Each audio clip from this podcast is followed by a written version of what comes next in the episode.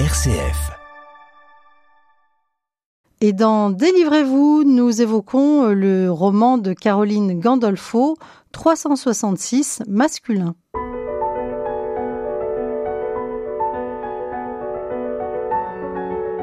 Délivrez-vous, Laetitia de Traverset. Et oui, le théâtre amateur peut amener à l'écriture. C'est votre expérience, Caroline Gandolfo. Vous qui vous êtes lancé le défi d'écrire un roman, ou plutôt deux romans, qui se font face comme dans un jeu de miroir. 366 féminins et aussi 366 masculins dont on va parler. Euh, merci d'être avec nous. Je vous en prie. Bonjour Laetitia. Qu'est-ce qui vous a amené du jeu d'acteur à l'écriture? Ouh, quelle question Il n'y a pas forcément un lien direct entre les deux. Je pense que l'écriture, ça devait être quelque part euh, en moi depuis longtemps. Et ça a été un peu un défi relevé avec euh, notamment l'appui de, de, mon mari qui m'a qui m'a lancé une idée de sujet et je, je l'ai pris comme un, un, défi, comme un projet. J'ai dit je tente, je tente l'aventure de l'écriture.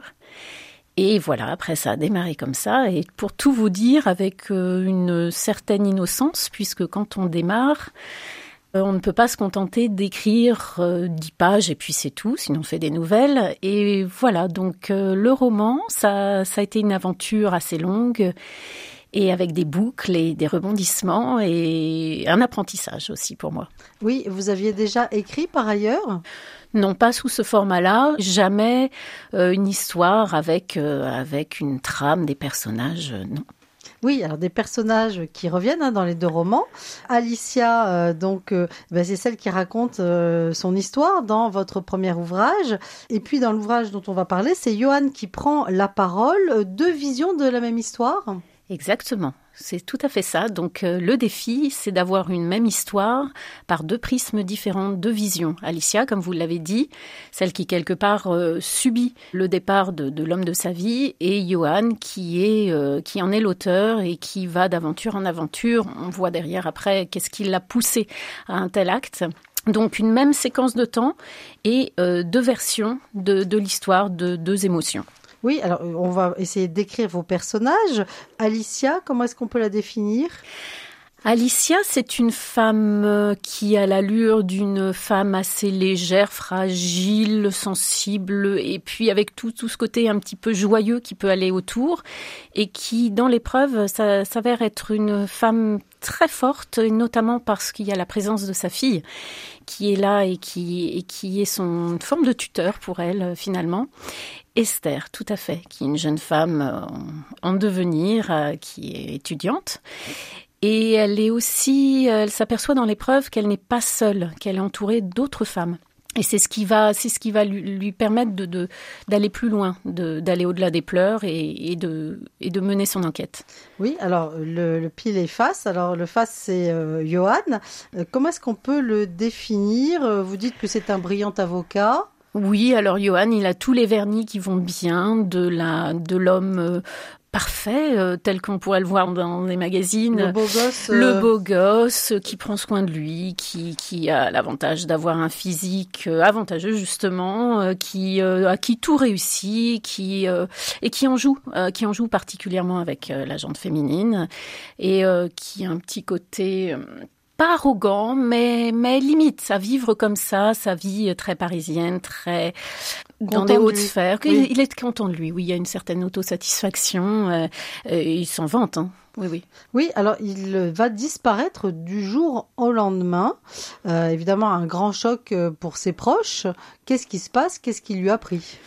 Oui, euh, c'est effectivement, ça peut paraître très surprenant. Pour lui, le déclencheur, il y avait des choses qui étaient en lui et qu'il ignorait royalement. Et le déclencheur a été la mort de sa mère, une personne qui lui était très proche, avec laquelle il avait une relation très d'intimité euh, mère-fils, une proximité, d'ailleurs parfois aux dépens de sa, compagne Alicia, de sa femme.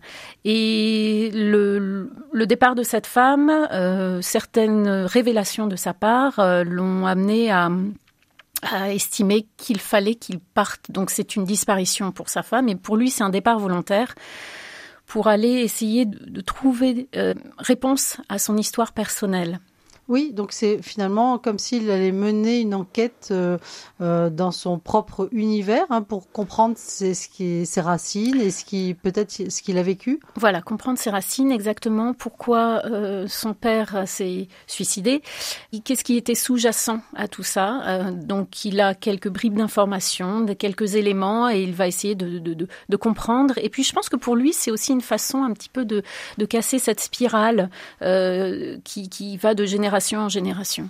Oui, c'est quelqu'un aussi qui a eu une double vie.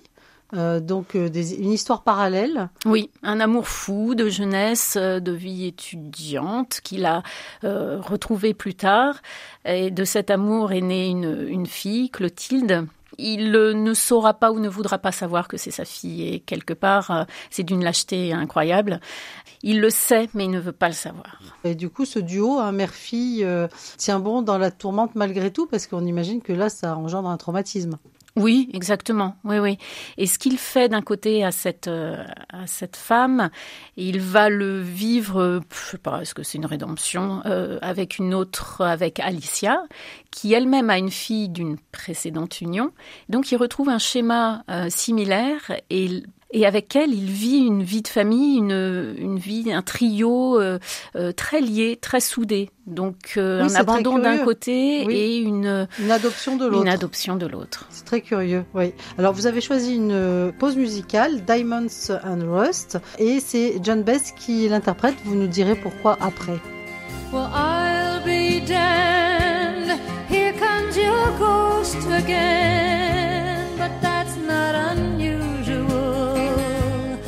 just that the moon is full and you happen to call. And here I sit and on the telephone, hearing a voice I'd known a couple of light years ago, heading straight for a fall.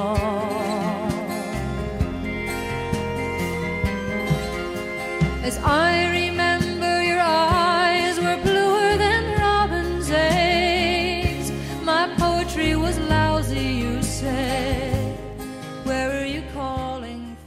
Diamonds and Rust, les diamants et la rouille, euh, interprété par John Bess, alors que nous évoquons votre roman 366 masculin, euh, Caroline Gandolfo, qui parle euh, de Johan à la recherche de son histoire personnelle, une quête tourmentée. Alors pourquoi ce, ce choix de musique? Alors, c'est une chanson que j'ai découverte relativement il n'y a pas si longtemps que ça, et euh, la voix de John Baez m'a beaucoup émue. Je ne connaissais pas forcément euh, euh, ces chansons, la simplicité de l'accompagnement musical, et puis elle parle de sa séparation avec Bob Dylan, qui semble être une, une grande souffrance qu'elle retranscrit dans cette chanson. Je voulais faire le lien avec ce côté de l'abandon d'une femme qui reste seule et qui doit assumer finalement, alors qu'elle a des sentiments, alors qu'elle-même est encore amoureuse. Oui, alors on revient à votre histoire. Ce parcours de Johan qui est hanté, on le sent, par un secret, euh, un traumatisme hein, qui euh, bah, le, le travaille au corps et à l'âme. Oui. Et donc il va mener l'enquête hein, pour comprendre qu'est-ce qui s'est passé dans son passé. Hmm. Euh, un livre donc sur le, le déni qui emprisonne? Oui, certainement. Une forme d'amnésie, le déni. Et puis après, ben, c'est plus fort que soi. Il y a des éléments qui reviennent, notamment physiques. Il éprouve des malaises, il, il a des images qui lui reviennent, donc ça le questionne. Et il va aller jusqu'à trouver la réponse. Oui, donc l'idée c'est que rien ne sert d'enfouir euh, la vérité. Elle finit toujours par ressurgir. Ben, je pense, oui, en effet. Ouais, ouais, ouais.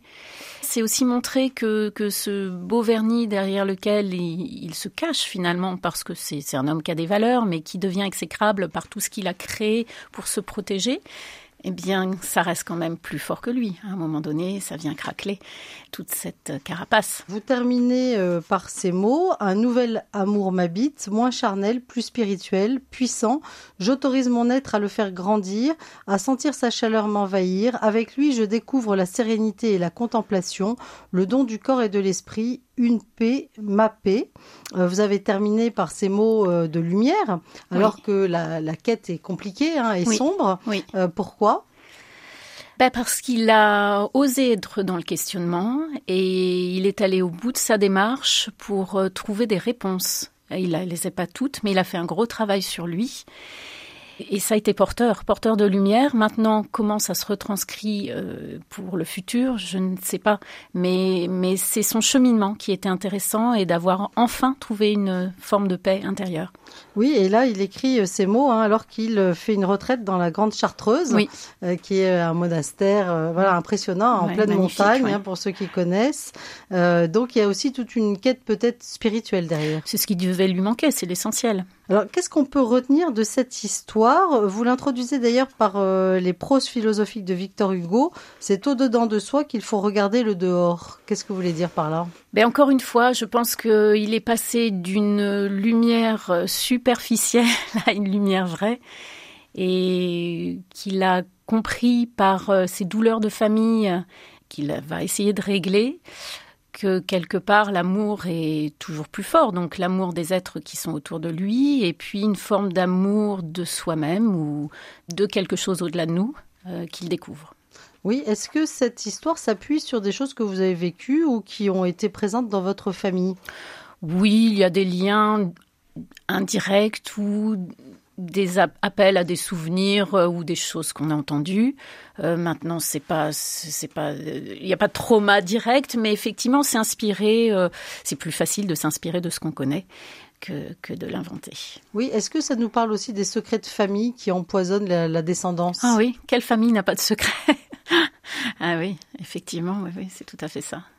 Et le fait d'écrire, hein, cette émission s'appelle Délivrez-vous et délivrez-vous aussi euh, dans le sens que l'écriture est une délivrance. Mm. Ça fait du bien?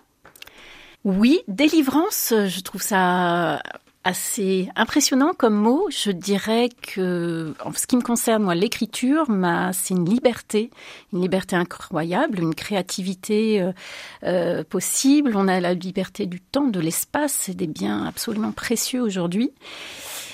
Et voilà, je mettrais plus euh, le, le côté de liberté que de délivrance.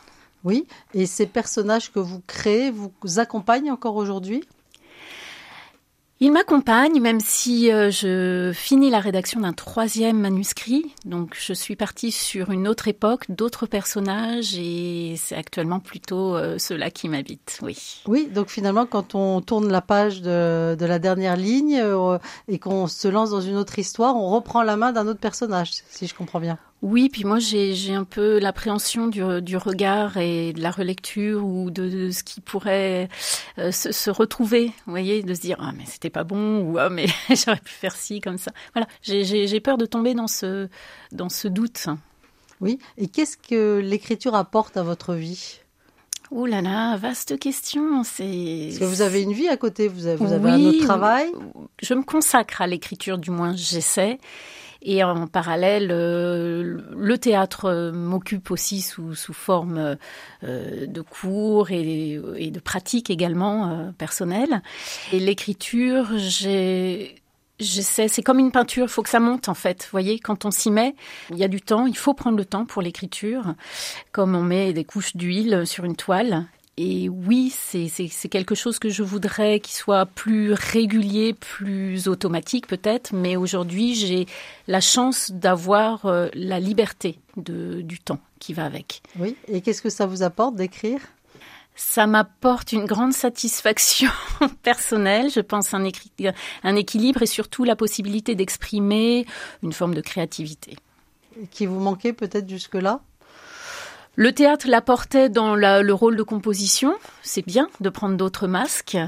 Mais là, euh, pour soi, et c'est vrai que ce que vous dites est intéressant parce que du coup, on va chercher sur ce qu'on a en soi, peut-être enfoui, qu'on n'a jamais osé dire. Et l'écriture, c'est c'est une forme d'affirmation sur euh, ce qu'on a à dire aux autres, à partager.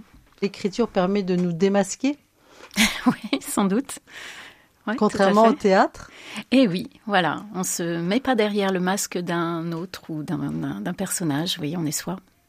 Encore une fois, bien sûr, c'est de la fiction, mais euh, il y a toujours, euh, comme vous le disiez, il y a toujours une base de, de, de vrai, de réel, et je pense euh, au moins de, au moins de ressenti, si ce n'est de vécu. Eh bien, un grand merci Caroline Gandolfo. On se plongea dans vos deux romans, alors hein, qui sont euh, deux romans euh, qui se font face à face, Oui. hein, pile et face. Il y a 366 féminins et 366 masculins, le point de vue d'Alicia et de Johan sur cette fameuse histoire euh, qu'on découvrira en vous lisant. Et c'est paru aux éditions Tot. Bonne écriture. Merci beaucoup.